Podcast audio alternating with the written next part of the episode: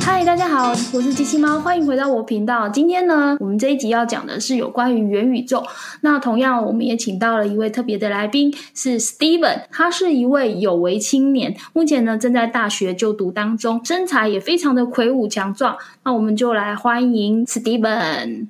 Hello，大家好，我是 Steven。Hi，Steven，我刚刚有看了一下你的 IG 啊，然后你现在有快两千五百个粉丝，你经营自媒体大概多久啦？我经营自媒体差不多半年多一点点。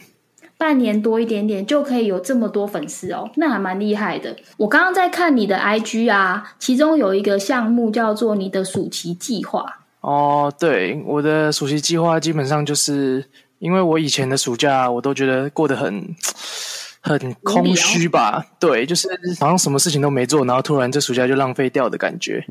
然后今年我就打算给自己一些计划。然后也公开出来给大家，然后一方面是给我自己动力，一方面也让其他人，呃，有跟我一样困扰的人一起参与这个活动。然后我也有提供一些小奖品给大家一些动力，这样。了解，哎，可是我看了一下你的更新，就到第四周以后就没有了。减肥进度二十 percent，单字进度五十三 percent，IG 发文四十五 percent。存钱，嗯，二十六 percent，最惨的是什么？阅读进度二点五 percent，二点五是什么意思？二点五是读了二点五本书，阅读阅、哦、读是读书啊。OK，了解。那后来呢？应该暑假应该八周不是吗？对，呃，我是其实我是一直有在执行啊，只是后面事情变得很多，然后我就没有没有那么详细的记录，因为我原本有一个表格。嗯，然后我就是每天都会完成事情就记录，完成事情就记录。然后，但是后来到后面就很多事情很杂，然后我就没有心在那里慢慢记录。但是事情有在做，但是就是记录的过程就是比较少，所以就也没有分享出来。对啊，了解。我看了一下你的简介啊，你进入币圈十个月、十一个月，现在差不多十个月啊。十个月了，你是怎么样进到币圈的呢？呃，我是在我们学校有一堂有一堂通识课，叫创意与创业。然后有其他就是每一堂课会邀请不同的讲师，然后来分享各个领域的呃工作啊，还有产业的现况。然后就某一堂课就邀请到我们币圈很有名的宝博士来演讲。然后演讲的内容就是主要在讲元宇宙啊、区块链、加密货币、NFT 这方面的。然后我就觉得听了听一听就觉得很有兴趣，然后我就一下课、嗯、马上就把钱包下载下来，开了一个钱包，从那天开启我的加密之旅。OK，你开启了你的钱包是去中心化 DeFi 的钱包吗？还是是属于交易所的钱包？呃，我是先开狐狸钱包，因为那个时候我就觉得 NFT 好像蛮酷的，然后想了解一下。嗯、然后开完狐狸钱包之后，然后我需要有加密货币嘛，那我就才去开交易所这样。OK，了解。然后我想起来，你说是去年十一月，去年十一月的时候，刚好是 NFT 这个赛道非常夯的时候、欸，哎。对，就是 NFT 的大牛市。对你买进的第一个 NFT 是 Demi Human 吗？对，就是那个时候，对，就那个时候就是 Demi Human 嘛，因为那时候他们主打就是新手友善啊，然后会有很多教学啊、治安、开钱包什么之类的。然后刚好我又很缺乏这方面的知识，上网找那个时候的资讯也很少，然后我就觉得、嗯、哦，这是一个不错的机会，然后我就买了。所以你就从 Demi Human 开始了你的币圈之旅。诶，可是你那时候之前有在做自媒体吗？还是说你是进入币圈同时开始做自媒体？那个时候没有做自媒体，我自媒体是从差不多二月、二三月的时候才开始做。那时候是阿张的社群。诶，那个时候我自己在学的过程中，我就有发现这方面的公开的知识比较少。然后我就觉得哦，好像我可以把我一些学习的、学习到的内容记录下来，然后就经营一下这个币圈自媒体。嗯，然后那时候有这个想法，然后我又知道阿张准备要发 NFT，嗯然后我觉得他是一个自媒体经营很好的人，嗯然后我就买了他的 VIP，想说买了之后可能可以得到他的协助啊，怎么样的。后来就是他那个 VIP 会直接空投他自己开的一个项目，叫加密脑，他主要是在培养自媒体的创作者，嗯然后也刚好符合我的要求，嗯，所以就差不多从知道这个计划开始，就办了这个自媒体账号。哦，原来如此。应该说，我也是从你的 IG 频道里面啊，看到你有一天有一个文章写说你正在读《元宇宙》这本书，你记得吗？哦，对，记得那你读完那本书了吗？读完了。你有没有想要跟我们来迅速的导读一下这本书？这本书其实它主要在介绍元宇宙目前发展的现况，就比较多实际层面的啊，不像是我们一般人听到元宇宙，可能就会觉得说，哦，好像是一个很很完美的世界，然后大家进到一个虚拟世界里面，然后想干嘛就干嘛的那种天马行空的世界。但其实这本书里面在讲的比较实际一点，是跟我们比较接近的。像是一些 VR、AR 的实际应用，嗯，像是 B N W 吧，汽车厂牌，然后他们有一个虚拟工厂，就是透过一些呃虚拟实境啊这方面的技术，然后来打造一个虚拟工厂，可以模拟员工、机器人、建筑物、配件、零件这些的，然后再衡量它的生产效率。它是直接模拟这一个工厂的运作模式。然后模拟 OK 之后，得到一些数据，像生产效率啊，还是怎么样的动线，什么样子的流程会更好？怎么样可以缩短时间，增加作业的弹性，还有精密度，嗯最后提升效率。这些都确定好之后，他们才会做实际的工厂，就是靠这些实际的应用，然后来改善我们的生活，或者是让一些事情变得更便利。这样，那我问你哦，你觉得元宇宙里面是不是 VR、AR 是必要的？嗯，元宇宙这个概念啊，其实宏观来讲，它就是在指一个三 D 的，不一定三 D，就是一个虚拟的互动场景而已。宏观来讲是这样。那我们想要追求更深层的沉浸式体验，那我们就会需要 VR、AR 嗯，这些，或者是 MR 这些技术。所以你认为 VR 或 AR 在元宇宙世界里面，其实以现阶段来说，应该算是一个密不可分，而且是元宇宙成功的必要条件喽。是不是必要条件？应该说，它是目前我们可以想象到最好实现的一个方式吧。嗯，然后像我们 AR、VR 这种是直接透过你的视觉来实现这件事情。那其实这个方式可能有很多，但是我们目前能实现的只能靠视觉来完成。简单来说，就是元宇宙应该在完美的状态下是属于无感体验。所谓的无感体验，就是除了我们的视觉、嗅觉、味觉、触觉这一些要全部都能进去。目前的元宇宙是大概就是视觉比较多，那触觉的话，好像在日本已经有开发，是有这个样子的元宇宙。对，就是你更多感官体验的话，那些其实嗯目前来讲有点遥不可及了，所以会从更基础的视觉啊，然后触觉嗯这方面的互动，来让我们感受到元宇宙这件事情。对，那你有没有想说要在元宇宙里面做什么样的工作？嗯，在元宇宙里面的工作的话，我目前是还没有一个很实际的想象，但是我自己在研究所想要走的路就是区块链这方面，嗯。因为我觉得这个就是一个很一个趋势吧。我觉得这区块链在未来在这个社会里面会扮演很重要的角色，然后很多事情会用区块链来实现，所以我会想要往这方面去做研究。那区块链跟元宇宙其实蛮容易会有关系的啦。嗯嗯，如果是要讲元宇宙的工作的话，其实我觉得很多行业啊，你只要碰到元宇宙，你你就会像是一个创造者吧。嗯，像是因为你元宇宙很多东西都是虚拟的，然后我们其实不像现实世界中创造东西会这么困难。所以你目前是希望从区块链的方向去，但是并不一定是元宇宙。诶，这点我觉得要跟大家插播一下，区块链跟元宇宙其实不完全相同。区块链是一个底层的技术，然后元宇宙是在上面的应用，这种感觉就比较像是我们现在在这个。目前的世界里面，大家最常知道的，像是你可以有三 G 基地台、四 G 基地台、五 G 基地台搭载在个这个网络的上层里面，有什么样的应用？例如元宇宙就是其中一种。而元宇宙里面还会有什么样的东西在帮助在这个平台之上，又是另外一件事。因此，以区块链来讲，这个技术它是属于稍微比元宇宙更基础的东西。你有遇到你身边的人，除了跟你一样学习区块链的人以外，他们对区块链可以精准的说明吗？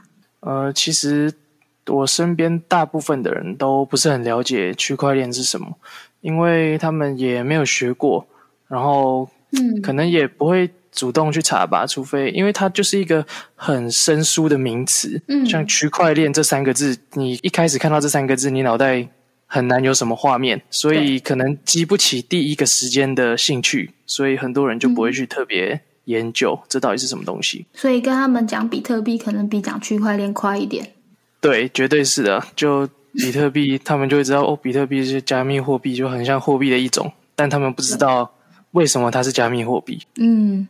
了解。那你在整个加密货币，或者是区块链，或者是自媒体，现在你所做的这些，可能跟人间有一点遥远的币圈的所作所为，你的家人会不会担心，还是支持？嗯，其实他们真的不是很了解，但他们知道这几个名词啊，近年来很容很常出现，然后他们就会觉得说，哦哦，好像在做一些很新的东西。然后以我以前给他们的感觉，就是我做事情其实都是会想清楚，我没有发生过什么很坏的结果。通常我自己做的决定，我自己都会处理好，所以他们其实很放心我的决定。嗯，现在的年轻小朋友，你大概也才二十二十岁吧？二十二。哦，你二十二岁，那就是准备要大学毕业啦。对啊，对啊，我已经大四了。OK，大四的年纪了。好，其实我觉得差不多二十二岁左右的年轻人，其实好像还蛮少知道区块链的。确实蛮少的，因为其实你看，光台湾人口知道区块链的就很少了，更何况是学生。对啊，错。其实我觉得元宇宙这个概念，它并不是一个新的东西。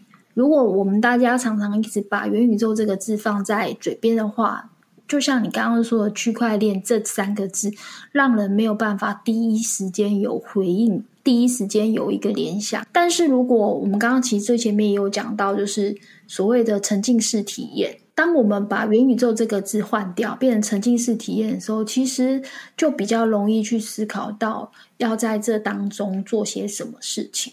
确实，诶其实它就是沉浸式体验。像我们说的云端跟地端，嗯。这个你知道嘛？对不对？就是我们说现在很多东西资料上云，好，资料上云跟资料上链有什么不一样？资料上云跟资料上链其实就是差不多，只是说它多了一串加密的演算法去把东西做一个唯一的单一的验证嘛。对。但是它们原则上都是在 Internet 上面。对。我们在讲的分散式架构 Client Server 跟云端有什么不一样？其实是一样，因为东西就是放在 Server 上面。嗯。只是它的位置，一个可能是在你的 local 的主机里面，一个是在 Internet 上面，但是原则上都是不在你自己的手上。对，所以说这些名词，client server 云端、资料上云端或资料上链，其实他们在讲的都是同一种东西，差不多百分之八十接近的原理。因此呢，元宇宙跟沉浸式体验，或者是我现在还没想到的那些。很相近的名词，其实都是大同小异的东西。就是简单来说，就是推陈出新吧。嗯，换个名字。应该说，你区块链的这个机制啊，就比较像是为了解决我们人之间的一些信任问题，还有一些中心化的问题。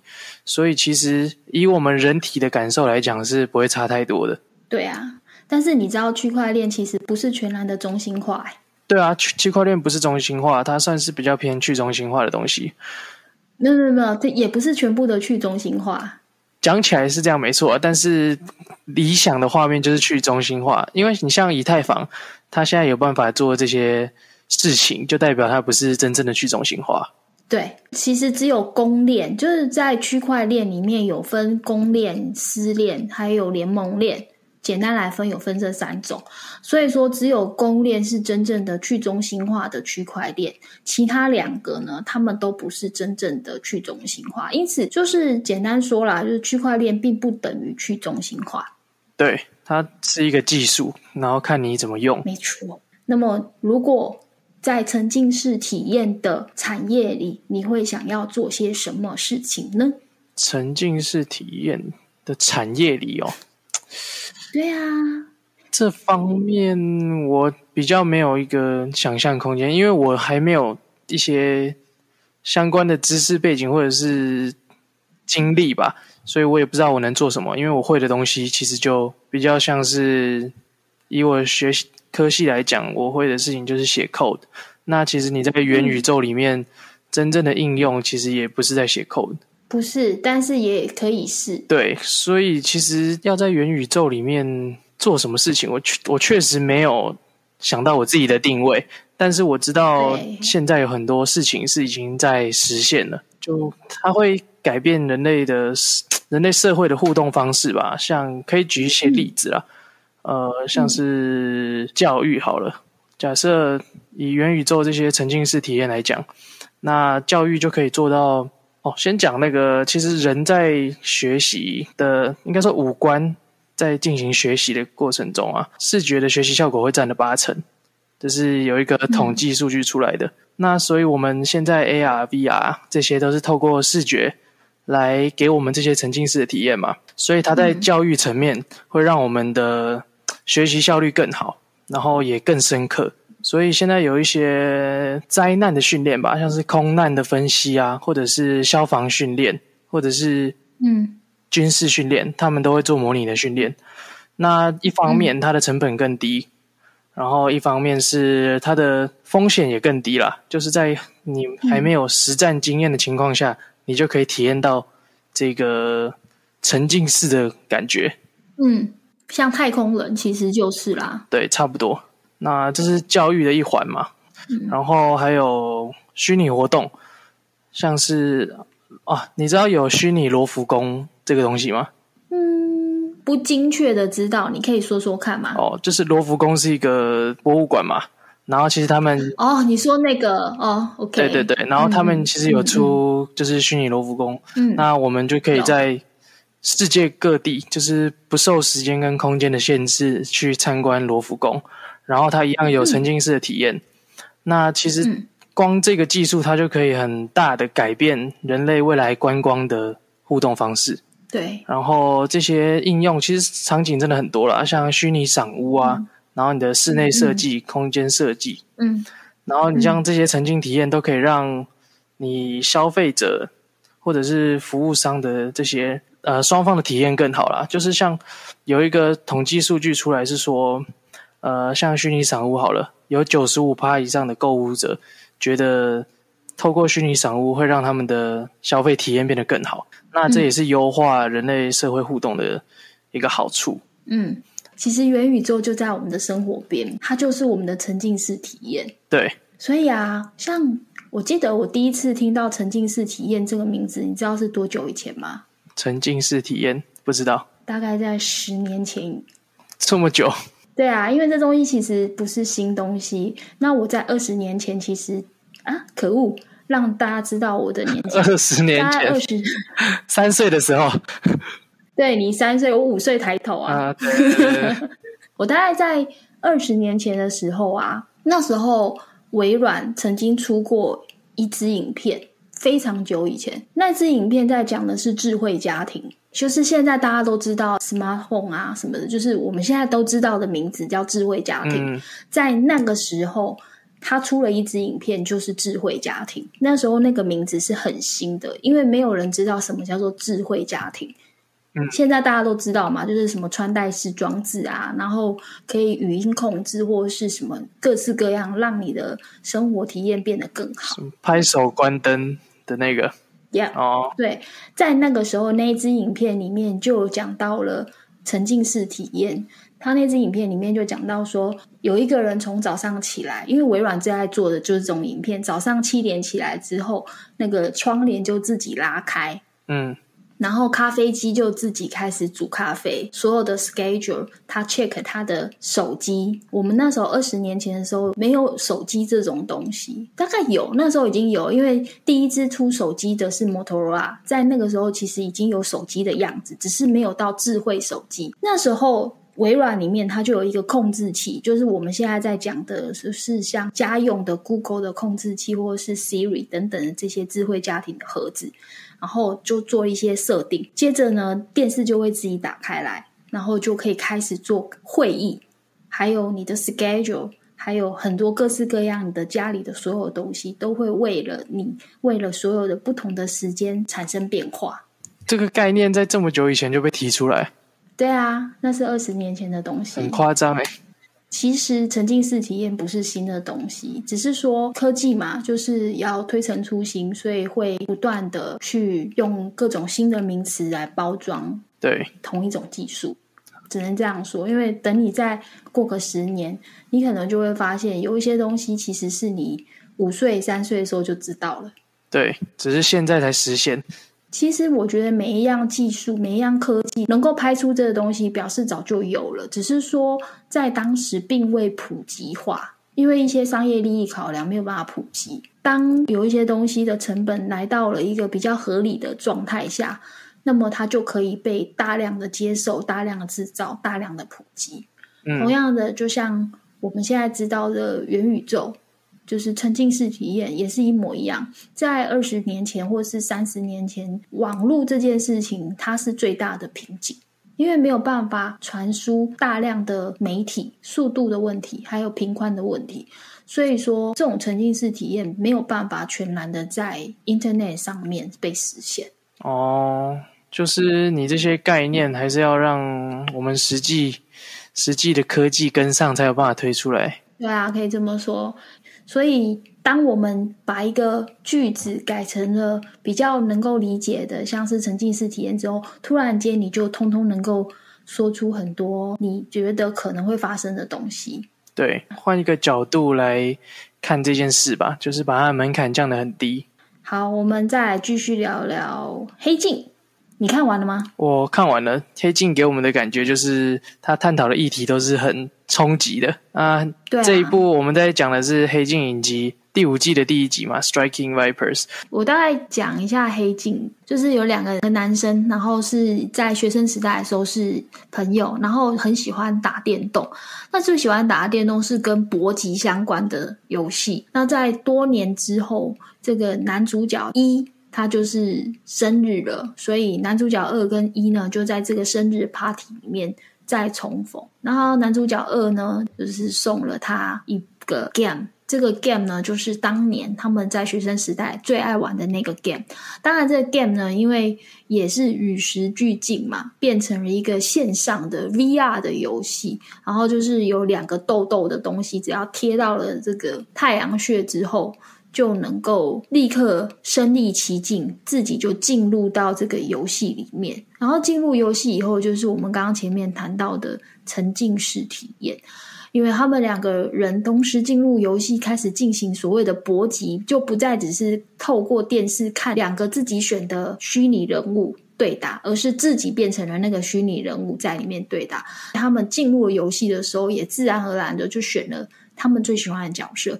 那这两位男生呢？进入了游戏之后，一个是变成游戏的虚拟性别男性，以及虚拟性别女性，然后开始进行搏击的时候，身体就会有疼痛的感觉，是大概是这样啦，对不对？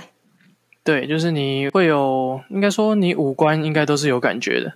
对，他们的元宇宙技术好像不太一样。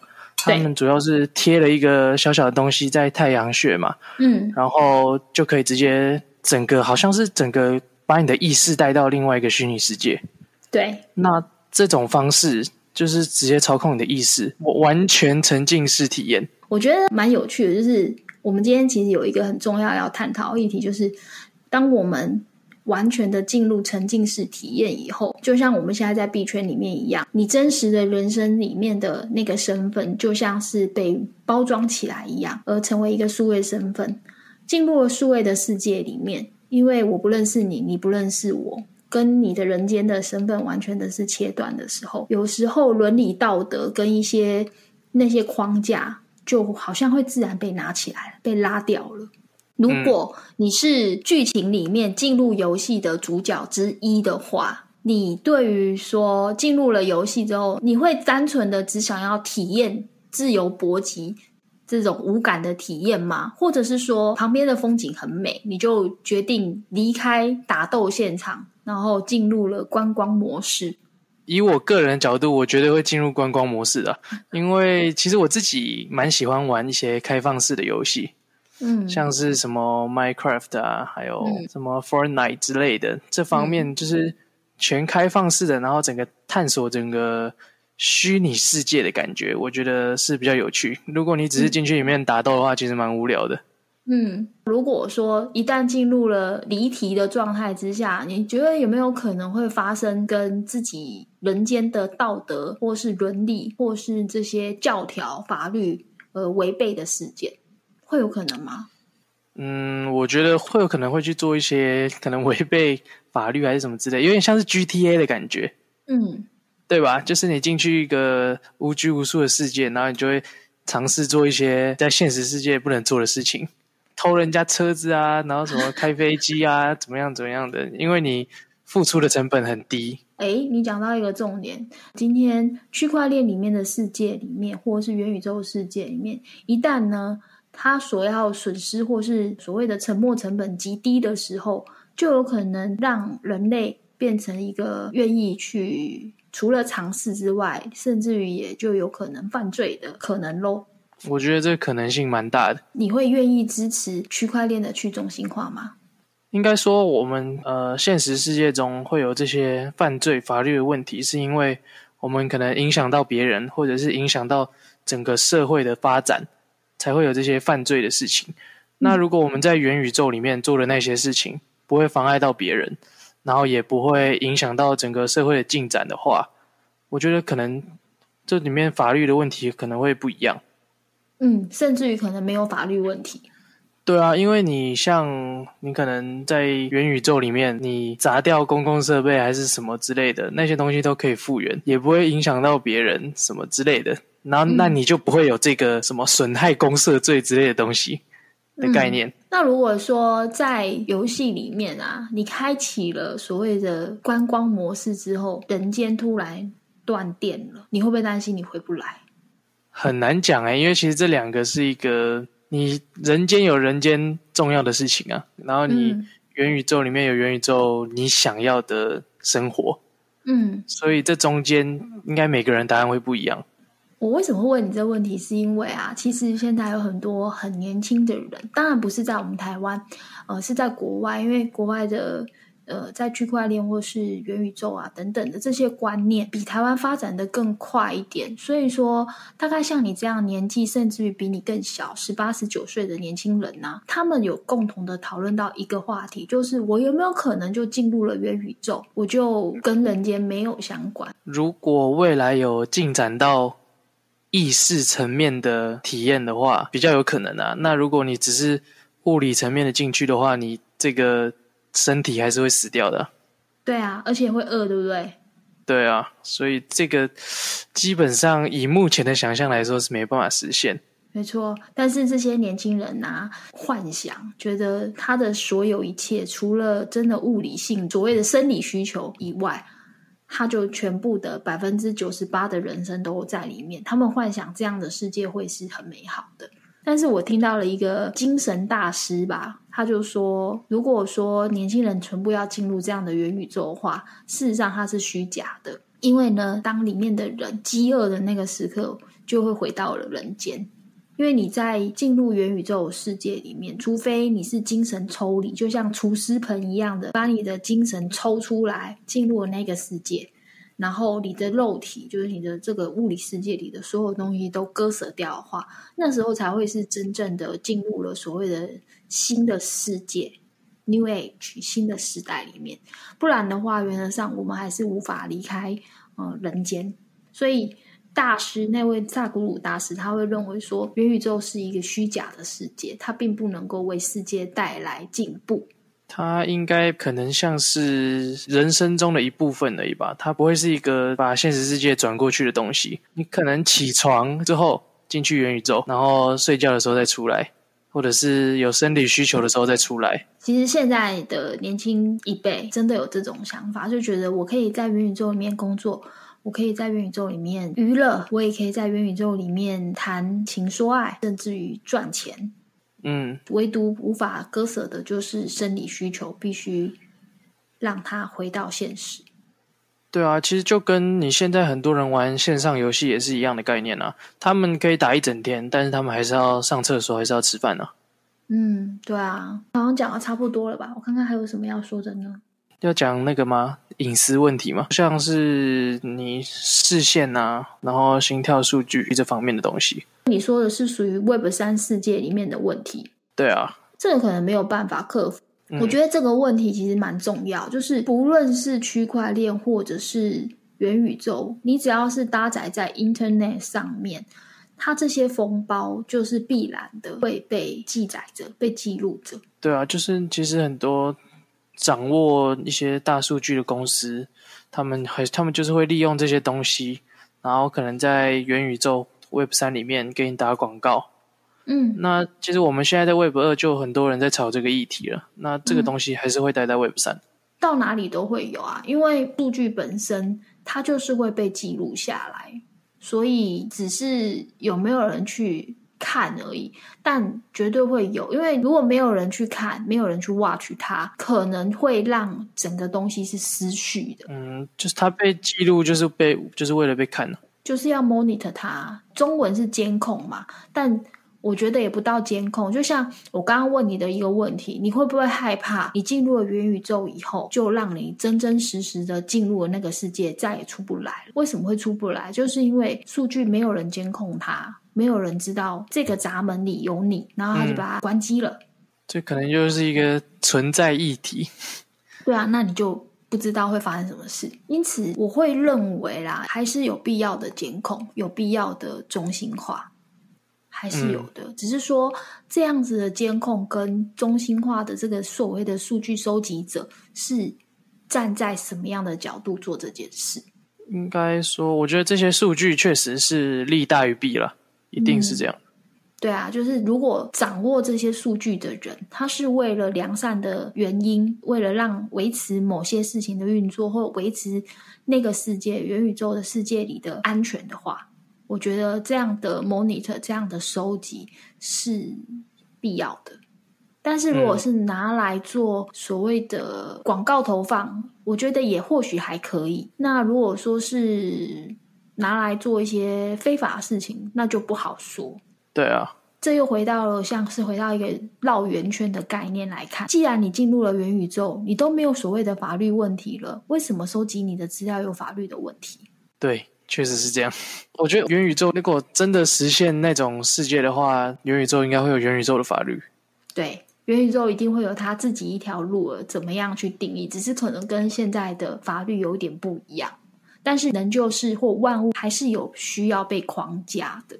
嗯，就是基本的道理是你不能影响到别人，然后也不能影响到整个社会的进展吧。很难说哎，你怎么知道你没有影响到别人？如果真的会影响到别人的话，那你就会牵扯到一些人权的议题啊。那这这方面一定会被受到框框架限制的吧？对啊，我觉得在新的世界里面，就是未来的这些新的应用场景里面，我觉得它会需要一些新的框架的方式，让这世界变更好。我觉得元宇宙也有这个问题，就是你看到的东西到底是不是真的？